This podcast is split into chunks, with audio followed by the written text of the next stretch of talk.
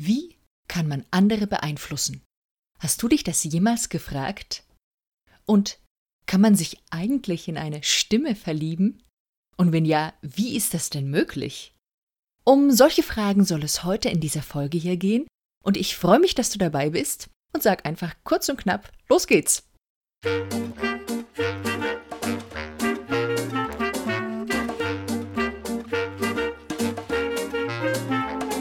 Willkommen bei Zeig dich und sprich, dem Podcast für Unternehmer, die mit ihrem Sprechen mehr Kunden anziehen wollen. Erfahre hier, wie du deiner Persönlichkeit in Stimme, Worten und Körpersprache Ausdruck verleihst. Mir ist wichtig, dass du mit deinem Sprechen sichtbar und hörbar wirst und das authentisch und wirkungsvoll zugleich. Finde deine eigene wahre Stimme als Sprecher und als Selbstständiger. Mein Name ist Steffi Schwarzack und ich freue mich darauf, dich als Hörer zu begleiten vor allem freue ich mich auf dein Sprechen.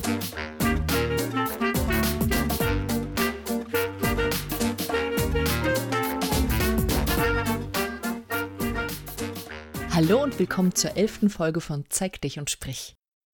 Das ist sogar auch eine zweite Folge, nicht nur eine elfte, es ist nämlich die zweite, die sich ganz besonders dem Thema Stimme widmet. Heute möchte ich auch etwas Neues, etwas Besonderes in dieser Folge versuchen und so nenne ich das mal. Ich werde also, ich wende es jetzt gerade an. Nachdem die letzte Show so lang war, habe ich mir gedacht, ich mache diesmal anders und versuche auf den Punkt zu kommen. Das ist mir in der Vorbereitung ein bisschen mehr gelungen, indem ich ein neues System ausprobiert habe. Das heißt das 13-Boxen-System. Für manche von euch, die mit Podcasts zu tun haben, ist es vielleicht gar nicht so neu. Und es ist auch nicht wirklich neu, denn es orientiert sich sehr stark an dem, was ich vom klassischen Aufbau einer Rede, von der Rhetorik her kenne. Nur eben fürs Podcasten habe ich das bisher noch nicht genutzt.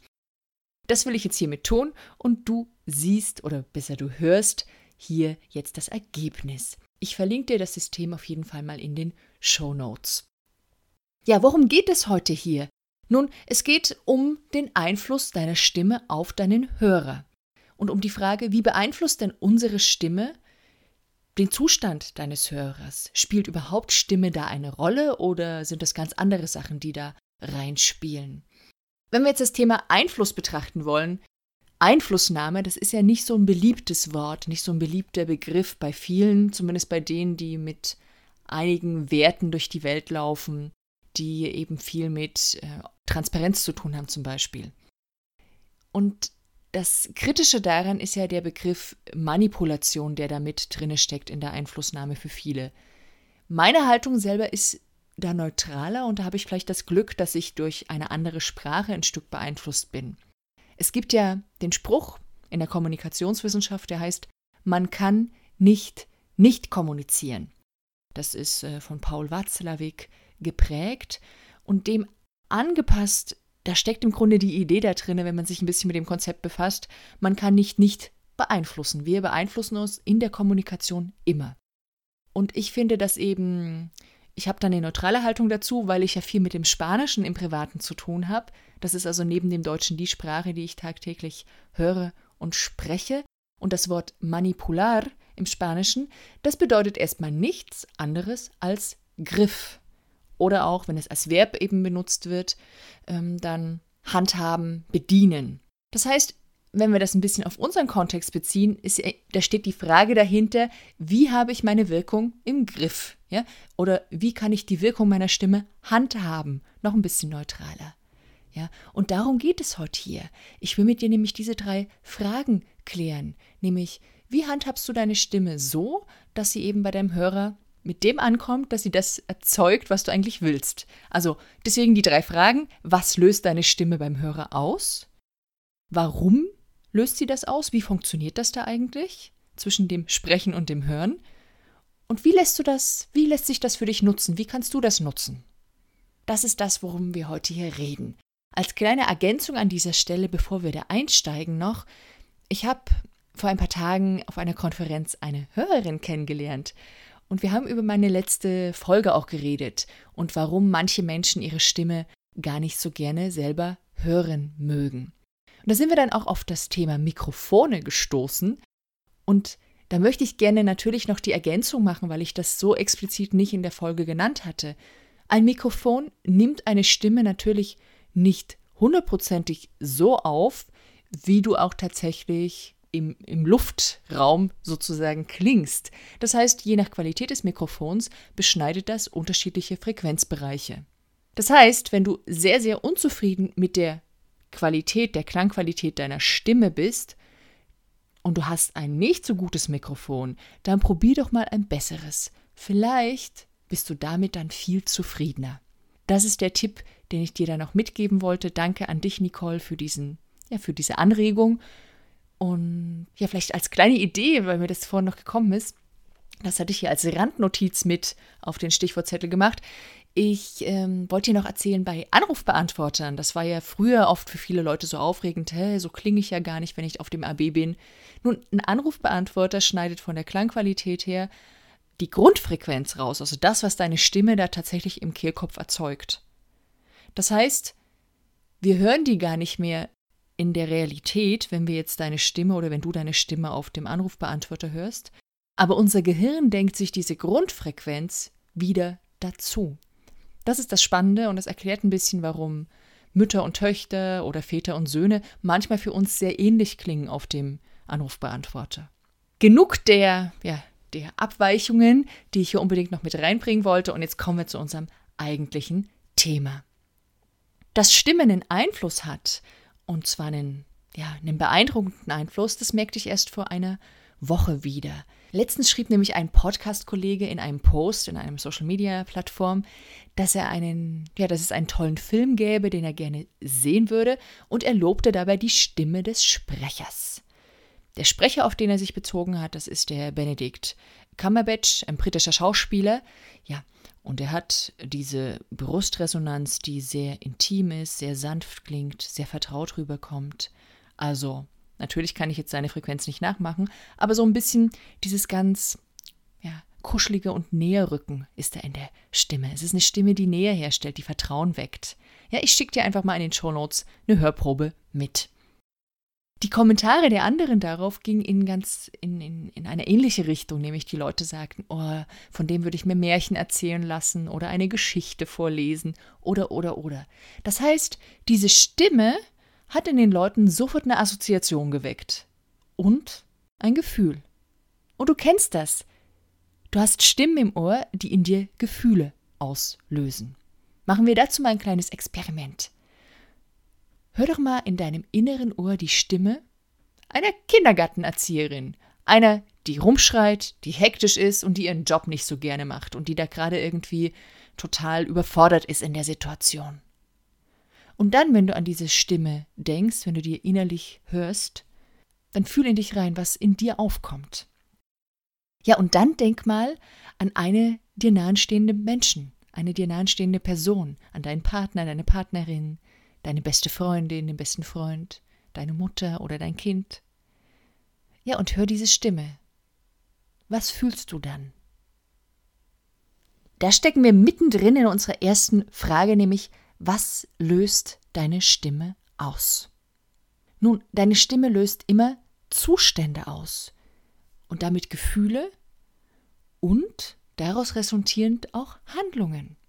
Wir fühlen uns also gehetzt, wenn wir eine Stimme hören von jemandem, der selber für uns gehetzt klingt und werden unruhig. Wir fühlen eine Abneigung, wir können Sympathie empfinden, wir können Vertrauen in jemanden empfinden oder auch Liebe. Ja, und das beantwortet schon die Frage vom Beginn. Ja, man kann sich in Stimmen verlieben, wobei das natürlich mehr in einem selbst, mit einem selbst zu tun hat und was in einem selber innen passiert, als tatsächlich mit dem Objekt der Vorstellung in dem Fall. Aber es ist tatsächlich möglich. Ich kenne einige Leute, die sich über Plattformen kennengelernt haben, wo sie dann äh, nach dem Foto direkt in eine Telefonbeziehung gegangen sind und sich wirklich in diesen Menschen verliebt haben, ohne ihn jemals getroffen oder gerochen zu haben. Und weil eben die Stimme so viele Gefühle auslösen kann, nicht sie alleine, aber eben auch als ein ganz wichtiges Merkmal. Ja, darum ist dieses Thema so relevant für uns, die wir beruflich eben viel sprechen, die wir unsere Dienstleistungen oder Produkte verkaufen, die wir Webinare halten, Online-Kurse besprechen und so weiter. Diese Gefühle, die sind so entscheidend, denn sie beeinflussen dann die Handlungen deiner Hörer. zum Beispiel sein Kaufverhalten. Nun, wie machen Sie das? Die Stimme löst eben ein Gefühl aus, zum Beispiel von Vertrauen. Und das verbinden wir dann innerlich mit zum Beispiel Kompetenz. Wir haben also Vertrauen zu demjenigen, weil er das ausstrahlt und denken, okay, der ist kompetent. Das Ganze gibt es in der Psychologie als einen Begriff, nämlich die Attributionstheorie, die nichts anderes besagt, dass wir auf einen Reiz, auf ein Merkmal, zum Beispiel eben der Stimmklang, auf andere Verhaltensweisen dieses Menschen schließen. Die Attributionstheorie sagt also nichts anderes, als dass wir im Grunde einen Reiz, ein Merkmal suchen, zum Beispiel die Stimme, und daraufhin dann auf das Verhalten von demjenigen schließen. Der klassische, das klassische Beispiel wäre, wenn du das Merkmal hast, jemand ist für dich attraktiv, dann schätzt du ihn als kompetent ein. Das habe nicht ich mir ausgedacht, das sind Studien, die das so gezeigt haben. Und das Besondere ist eben, je auffälliger ein Reiz ist, ein Merkmal, ja, desto mehr wird er als Begründung für etwas herangezogen. Auf einer ganz subtilen Ebene. Das ist also nichts, was wir unbedingt kognitiv im Bewusstsein haben, sondern es passiert in unserem Gehirn, in unserer Wahrnehmung, ohne dass es uns bewusst ist. Ja, und das heißt, deine Stimme macht also immer etwas mit dem Gehirn deiner Hörer. Ja, wenn es ein sehr auffälliges Merkmal in deiner Stimme gibt, dann löst es etwas aus, eine Reaktion, ein Verhalten, weil der Hörer eben denkt, das und das ist mit dir in Verbindung zu bringen. Wir lösen Gefühle aus, wir lösen Stimmungen aus. So, das ist die eine Seite. Auf der anderen Seite lösen wir aber auch etwas im Körper unserer Hörer aus. Und zwar richtig auf physischer, körperlicher Ebene. Zum Beispiel kann uns so eine Stimme tatsächlich in Energie und Aktionismus bringen. Sie kann also machen, dass wir tatsächlich handeln und loslegen. Oder eine Stimme beruhigt uns. Dass sie tatsächlich beruhigt, das hat eine Studie herausgefunden, und zwar, dass die Herzfrequenz durch manche Stimmen beruhigt wird. Eine der Studien, die hat sich Mädchen vorgenommen, die von sieben bis zwölf Jahren alt waren und die kurz vor einer Prüfung standen. Und ein Teil von diesen Mädchen, die durften ihre Mama anrufen. Und dann hat man eben geguckt, was passiert in den beiden Gruppen von Mädchen auf körperlicher Ebene, wenn sie mit Mutter telefoniert haben vor der Prüfung. Und man hat festgestellt, die, die mit ihrer Mutter reden durften, bei denen gab es mehr Oxytocin im Blut. Oxytocin, wenn du Kinder hast, wirst du das schon mal gelesen haben, das wird auch als Bindungshormon bezeichnet. Das ist das Hormon, was Mütter haben, wenn sie stillen, was aber auch Väter haben, wenn sie, also junge Papas, die gerade Väter geworden sind, haben das auch mehr, auch wenn sie nicht stillen, durch das, ja, durch das in Beziehung sein mit den anderen. Ja, und das ist ein Hormon, was beruhigt. Wenn wir das in uns drinne haben, dann sind wir ruhiger, gelassener. Das ist nur ein Beispiel dafür, dass einfach die Stimme eines Menschen das in uns auslösen kann und in dem Fall eben die Mutter, zumindest wenn die Beziehung stimmt, eben das auslöst. Das heißt, unsere Hörer, mit denen wir jetzt vielleicht nicht diese Mutter-Kind-Bindung haben, aber trotzdem eine Beziehung aufbauen über die Zeit, der wird von uns hormonell in verschiedene Gefühlszustände geführt. Und wenn der sich dann wohl fühlt, dann ist die Wahrscheinlichkeit groß, dass der uns auch wieder anhört. Also das ganz wichtig. Das ist der erste Teil, beziehungsweise das ist die Antwort auf die Frage, was löst deine Stimme aus? Wir wissen also jetzt, Stimme ist ansteckend. Denn sie sagt nicht nur was über die Stimme des Sprechers, wie der sich gerade fühlt, sondern sie macht eben auch was mit der Stimmung und mit der körperlichen Verfassung des Hörers. Jetzt kommen wir zur Frage, warum ist das denn möglich? Da kann ich dir leider nicht die eine Erklärung geben. Es gibt nämlich viele kleine Studien und Ansätze, die vermutlich eher ein wie, wie einzelne Puzzlesteine sind und das große Bild ergibt sich aus dem, aus dem ganzen Puzzle, aus dem Zusammengesetzten. Und ich möchte dir gerne einfach drei Aspekte davon oder drei Puzzlesteine heute nennen. Es gibt aber noch mehr, die den Rahmen jetzt hier sprengen würden. Der erste Puzzlestein, der heißt Spiegelneuronen. Du hast vermutlich schon was von diesen viel zitierten Neuronen gehört. Ich erzähle dir mal ganz kurz, was es damit auf sich hat, falls du es noch nicht gehört hast oder nicht richtig einschätzen kannst. Und ich erzähle es dir vor allem, weil die Geschichte so wunderschön ist. Also, man könnte sagen, alles begann mit einer Rosine. Und zwar hat man diese Spiegelneuronen aufgrund eines Experiments entdeckt. Man hat aber nicht nach ihnen gesucht. Es gab also eine Gruppe von Neurowissenschaftlern in Italien um einen Mann namens Giacomo Rizzolatti und ja, die wollten an diesem Tag eigentlich bei kleinen Äffchen, bei Makakenäffchen, ähm, ein Hirnareal untersuchen. So könnte man es vielleicht im weitesten Sinne kurz fassen. Und das Experiment sah vor, dass das Tier eben verschiedene Objekte griff, Obststückchen, zum Beispiel Nüsse und eben auch Rosinen. Und man hat das untersucht, was passierte im Gehirn. Nun hat während des Experiments einer der Mituntersucher selber Appetit bekommen und griff selber zu einer Rosine und aß die. Und plötzlich schlug das System an, obwohl der Affe sie gerade selber nicht gegessen hatte. Und die waren außer sich und dachten, oh, da ist ein Fehler passiert, was ist da los? Bis sie feststellten, nein, der Affe hat gesehen, wie der Untersucher die Rosine nahm und aß, und deswegen hat er genau dieselben Reaktionen im Gehirn mitgemacht. Das ist im Grunde der Moment gewesen, wo man diese Spiegelneuronen entdeckt hat. Ja? Und man hat eben, also man könnte das kurz zusammenfassen, was sagen Sie? Sie sagen, dass wir, wenn wir im Zwischenmenschlichen miteinander zu tun haben, dass das Gehirn ähm, die Dinge, die der andere macht, bei uns genauso nachvollzieht. Man hat natürlich in der Zwischenzeit, das war also Anfang der 90er Jahre, wo das war, wo, das, wo die das veröffentlicht haben, man hat festgestellt, okay, das alleine erklärt nicht alles. Also man kann jetzt nicht alles auf Spiegelneurone zurückführen. Ja, es gibt halt mehrere Systeme im Gehirn, die es braucht, wenn Menschen miteinander interagieren, wenn sie kommunizieren, wenn sie Sprecher und Hörer in dieser Beziehung zueinander sind. Aber es ist eine wichtige Funktion. Das heißt also nochmal kurz gesagt, mein Gehirn macht genau das nach, was du gerade tust auch wenn ich meine Muskeln dafür nicht benutze.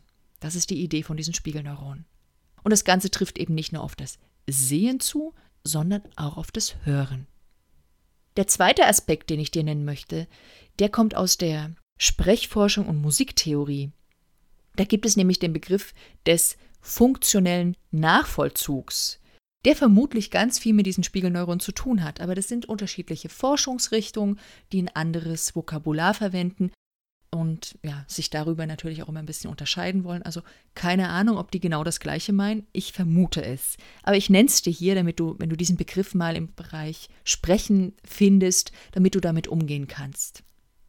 Ja, und das bedeutet nichts anderes, als dass man das, was man vom Sprecher sozusagen vorgemacht bekommt, dass man das als Hörer nachvollzieht, dass man das mitmacht. Also, wenn der Redner ganz, ganz schnell redet und ohne Atmen und keine Pausen macht und irgendwie immer wieder so ein bisschen Luft holt und ja, dann bekomme ich selber als Hörender ein schlechtes Gefühl, denn ich komme selber in eine Art Atemnot hinein. Ich habe ein unangenehmes Gefühl. Was machen kann, dass ich dem Hörer gar nicht mehr zuhören mag. Aber so reflektiert sind viele Hörer gar nicht. Die haben dann bloß ein komisches Gefühl und kaufen zum Beispiel unsere Dienstleistung nicht. Und dieses körperliche Mitmachen, zum Beispiel, dass wir in einen anderen Atemzustand kommen, eine andere Atemfrequenz haben, das macht eben auch, dass wir dadurch dann einen anderen Gefühlszustand haben, weil Atem unsere Gefühle stark beeinflussen kann. So, das war also der zweite Aspekt. Der dritte Aspekt, der kommt auch aus der Musiktheorie. Und er sagt, dass unsere Stimme vom Klang her in zwei Richtungen tendiert. Entweder zeigt sie ein trophotropes Muster oder ein ergotropes Muster. Du musst dir die Fachbegriffe auf keinen Fall merken, aber die Idee dahinter ist spannend. Ergo, das Wort kennst du, das kommt von Arbeiten. Du kennst wahrscheinlich Ergotherapie als Begriff. Das sagt nichts anderes, als dass, als dass da es da einen Reiz gibt in unserem System, der anregend auf uns wirkt, der aktivierend auf unser ganzes System wirkt. Und womit das was zu tun hat, ist mit dem Sympathikusnerv, mit einem Teil von unserem vegetativen Nervensystem, der durch diesen Reiz besonders angeregt wird. Und dadurch reagiert unser Gehirn mit erhöhter Aktivität. Der Puls geht schneller, die Atemfrequenz steigt, das Herz schlägt schneller, unsere Pupillen werden größer und insgesamt werden wir wacher und aktiver. Und es gibt eben eine Möglichkeit, durch eine Art von Stimmmuster als diese Art von Reiz zu wirken. Also unsere Stimme ist ein Reiz immer und der kann eben auf diese aktivierende, motivierende Art und Weise wirken. Das Gegenteil davon, das kommt von einem griechischen Wort, was so viel wie fördern, ernähren, hinwenden bedeutet. Und das ist ein Reiz, Die Trophotropenreize, das sind Reize, die einen anderen Teil des vegetativen Nervensystems anregen, nämlich den Bereich des Parasympathikus, genau genommen des Vagusnerves. Der Vagusnerv ist ganz spannend, weil der auch mit einem Teil durch unseren Kehlkopf durchgeht und damit auch die Stimmaktivität, also die Aktivität unserer Stimmlippen mitsteuert. Genau. Und was passiert bei dieser Art von Reiz? Nun, unser menschliches, unser Gehirn reagiert dann mit Beruhigung, mit Entspannung. Unsere Pupillen werden kleiner, das Herz schlägt langsamer, der Puls beruhigt sich, die Atemfrequenz sinkt. Ja, und wir entspannen. Und nun haben wir im Verlauf unseres Lebens eine Präferenz für eine dieser beiden Arten und Weisen entwickelt. Wir haben eine Präferenz entwickelt, mit der wir entweder eher auf die eine Art und Weise sprechen oder eher tendenziell auf die andere Art und Weise. Und entsprechend dieser Tendenz lösen wir in unseren Hörern einen Gefühlszustand aus. Entweder wir beruhigen denjenigen oder wir aktivieren denjenigen. Jetzt kannst du dir schon mal Gedanken machen, zu welchem Typ ich zähle. Ja, und während du das überlegst, gebe ich dir eine kleine Zusammenfassung auf diese zweite wichtige Frage, nämlich warum ist es denn möglich, dass unsere Stimme diese Gefühle auslöst? Nun, es liegt vermutlich an verschiedenen Dingen, die dazukommen, unter anderem an Spiegelneuronen, am funktionellen Nachvollzug und daran, dass wir durch den Stimmklang in unserem Gehirn in verschiedene ja, Aktivitätszustände geschickt werden sodass wir eben körperlich und emotional reagieren. Wie nun können wir das Ganze nutzen? Nun, es würde den Rahmen sprengen, wenn ich das dir jetzt im Detail hier erkläre. Wenn dich das interessiert, dann schreibst du mir entweder einfach, was genau dich interessiert, und dann bekommst du extra eine Folge zu diesem Thema hier gemacht, weil ich freue mich immer über Anregungen zu neuen Folgen. Ja, oder du kommst in mein Kennenlerngespräch und wir besprechen das einfach da. Ich gebe dir aber drei Dinge mit, die du jetzt schon tun kannst. Die erste Sache ist, fange an, dich selbst zu beobachten. Beobachte dich selbst. Beobachte, wie sind in deiner Stimme, in deinem Stimmklang die Wechsel, die Betonungen, die Tonhöhenunterschiede. Oder redest du eher gleichbleibend, monoton, beruhigend? Das ist ein erster Schritt, dass du dich selber tatsächlich erkennst also nimm dir deine Aufnahmen, deine Videos, hörst dir nochmal an und guck, in welche Richtung tendiere ich. Habe ich eher was Aktivierendes in der Stimme oder was Beruhigendes? Ja, wir machen das ganz simpel, ohne lateinische Fachbegriffe. Die zweite Sache ist, beobachte natürlich auch andere beim Sprechen. Und wenn du rausgefunden hast mal, in welche Richtung tendiert denn deren Stimme, ist es eher aktivierend oder eher beruhigend, dann beobachte deine Gefühle. Was macht es mit dir? Hast du eine Ablehnung in dir? Findest du das richtig toll? Hast du Lust loszulegen? Motiviert dich das? Hörst du dem gerne zu, weil du so ein Vertrauen entwickelst? Was ist es, was derjenige in dir auf so einer subtilen Art und Weise, auf so einer subtilen Ebene auslöst? Mache diese beiden Sachen einfach so, wie du gerade kannst. Ja, bis dein Gehirn in der Lage dazu ist, wirklich feine Nuancen analytisch zu unterscheiden. Was macht denn die Stimme genau? Da vergeht eine Weile. Also dieses Stimmen hören können und analysieren können, das kann man schulen, aber das dauert eine Weile. Also wir haben das im Studium einfach über mehrere Jahre immer wieder gemacht, dass wir Stimmen analysiert haben, geguckt haben, was sind das für Merkmale etc. Und wenn du das heute noch nicht perfekt kannst, mach das nicht. Fang einfach an, dein Bewusstsein in diese Richtung zu entwickeln. Und wenn du das dann gemacht hast, diese ersten beiden Schritte, dann, aber erst dann, wenn du weißt, von wo aus du losgehst, was so deine dein Wesen ist, was deine Wohlfühl-Komfortzone stimmlich ist, weil wir auch das haben wir. Ja, was ist so das Vertraute, was du gerade hast? Dann erweitere einfach mal dein stimmliches Ausdrucksspektrum. Und da das ein Riesenthema auch ist, gebe ich dir nur eine Sache diesbezüglich mit. Beginne einfach mal mit Betonungen zu spielen. Eine Betonung, das weißt du wahrscheinlich, dass, was das ist, das ist eine Art Verstärkung, eine Art Akzent, die auf einer Silbe, auf einem Wort liegt, was du sprichst. Es gibt ganz, ganz unterschiedliche Mittel, wie man betonen kann. Die erkläre ich dir hier nicht, sondern du machst es einfach mal, wie es aus dir rauskommt. Ja, ob das jetzt mit Tonhöhe, mit über Tiefe geht, über Lautstärke geht, etc. Mach das einfach mal, wie es aus dir rauskommt. ja, probier einfach mal und sag dir, das ist wichtig. Und wo du das eben wunderbar nutzen kannst, ist, dass du, wenn du ein Skript hast für eine Videoaufnahme, für einen Podcast, dass du dir das einträgst. Also du machst einfach einen großen fetten Strich über die Silbe, deren Wort du betonen magst. Wenn du sagst, darauf möchte ich jetzt mal richtig Wert legen. Also so lässt sich damit anfangen zu üben. Das sind erste Schritte, aber es sind eben auch wichtige Schritte. Was ist nochmal das Fazit von diesem Bereich? Finde also heraus, in welche Richtung du stimmlich tendierst und von dort ausgehend erweitere deine Klangpalette. Was ich dir mitgeben möchte, du weißt also jetzt, Stimme ist ein sehr subtiles und machtvolles Instrument. Du bestimmst nämlich, wie dein Hörer sich fühlt.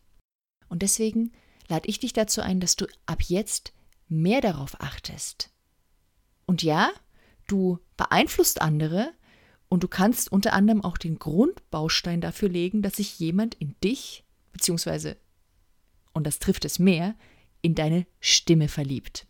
Mein Zeig dich und sprich Tipp diese Woche daher, beginne auf den Klang deiner Stimme zu achten. Denn sie bestimmt letztlich, nicht nur, aber auch über das Kaufverhalten deiner Kunden. Wenn du Interesse hast, diese Show Notes hier nochmal im Detail nachzusehen, dann findest du alle Dinge zu dieser Folge unter www.steffischwarzack.de slash Folge 011. Zudem möchte ich dich nochmal ganz ausdrücklich zu meinem Mitmach-Podcast einladen, der diesmal das Thema trägt Tolle Sprecher und Stimmen, wem lauschst du so richtig gerne und warum? Das kann sich auf Podcaster beziehen, du kannst aber auch von Leuten, die Webinare halten, berichten oder von Leuten, die du in Vorträgen erlebt hast. Ich habe mit dieser Folge im Grunde auch drei Ziele. Ich möchte nämlich, dass du eine Chance hast, mal denjenigen, die dich positiv beeinflussen, denen du gerne lauschst, auch einfach mal Danke zu sagen. Außerdem können wir dadurch ein paar Kriterien sammeln gemeinsam, was uns als Hörer wichtig ist und was demzufolge vielleicht auch für uns als Sprecher interessant wäre, wenn wir das umsetzen. Und zwar nicht nur in der Theorie, ich kann dir natürlich sagen, was die Forschung rausgefunden haben, aber ich möchte gerne wissen, ob es tatsächlich so ist und ob wir das so sehen. Und drittens, ja, ist es natürlich für dich eine Bühne, wo du dich auch ein Stück weit mit deinem Angebot präsentieren kannst. Ja, vorige Woche hatte ich das Freebie angekündigt und ich darf dir ganz stolz sagen, ich bin mit der Planung schon viel, viel weiter. Es ist fast schon fertig, wenn du das hier hörst, aber eben nur fast. Und das heißt, ich brauche jetzt noch mal zwei Wochen, bis du dann den Zugang von mir bekommst. Und wenn du in meinem Newsletter bist, dann gebe ich dir den auch automatisch ganz, ja, ganz schnell und unkompliziert. Also wenn du Lust hast, ich sage dir dann das nächste Mal auch noch mal Bescheid. Du hast dann in zwei Wochen die Möglichkeit, mit einem Stimmtraining anzufangen. Gratis natürlich. Ja, und jetzt sage ich dir einfach nochmal Danke fürs Dabeisein heute. Und wenn du mir Danke für die Folge oder für die anderen Folgen sagen magst, ja, dann ist es für mich am schönsten, wenn du das in Form einer Rezension auf iTunes tun würdest. Ich verlinke dir die Anleitung, wenn du nicht weißt, wie das geht. Und zwar nicht meine Anleitung, sondern die des Podcast-Vaters. Ich nenne ihn mal so, weil er der Vater vieler anderer Podcasts im übertragenen Sinne ist. Und zwar von Gordon Schönwelder. Und wenn du gar keine Lust hast, äh, auf iTunes zu gehen, weil ich weiß, manche scheuen das oder mögen das nicht, weil es so komplex ist, wobei der Gordon das wunderbar simpel erklärt, ja, dann freue ich mich einfach, wenn du persönlich mit mir in Kontakt trittst und mir ja, deine Ideen äußerst. Dann sage ich einfach nochmal Danke, Tschüss und zeig dich und sprich. Deine Steffi.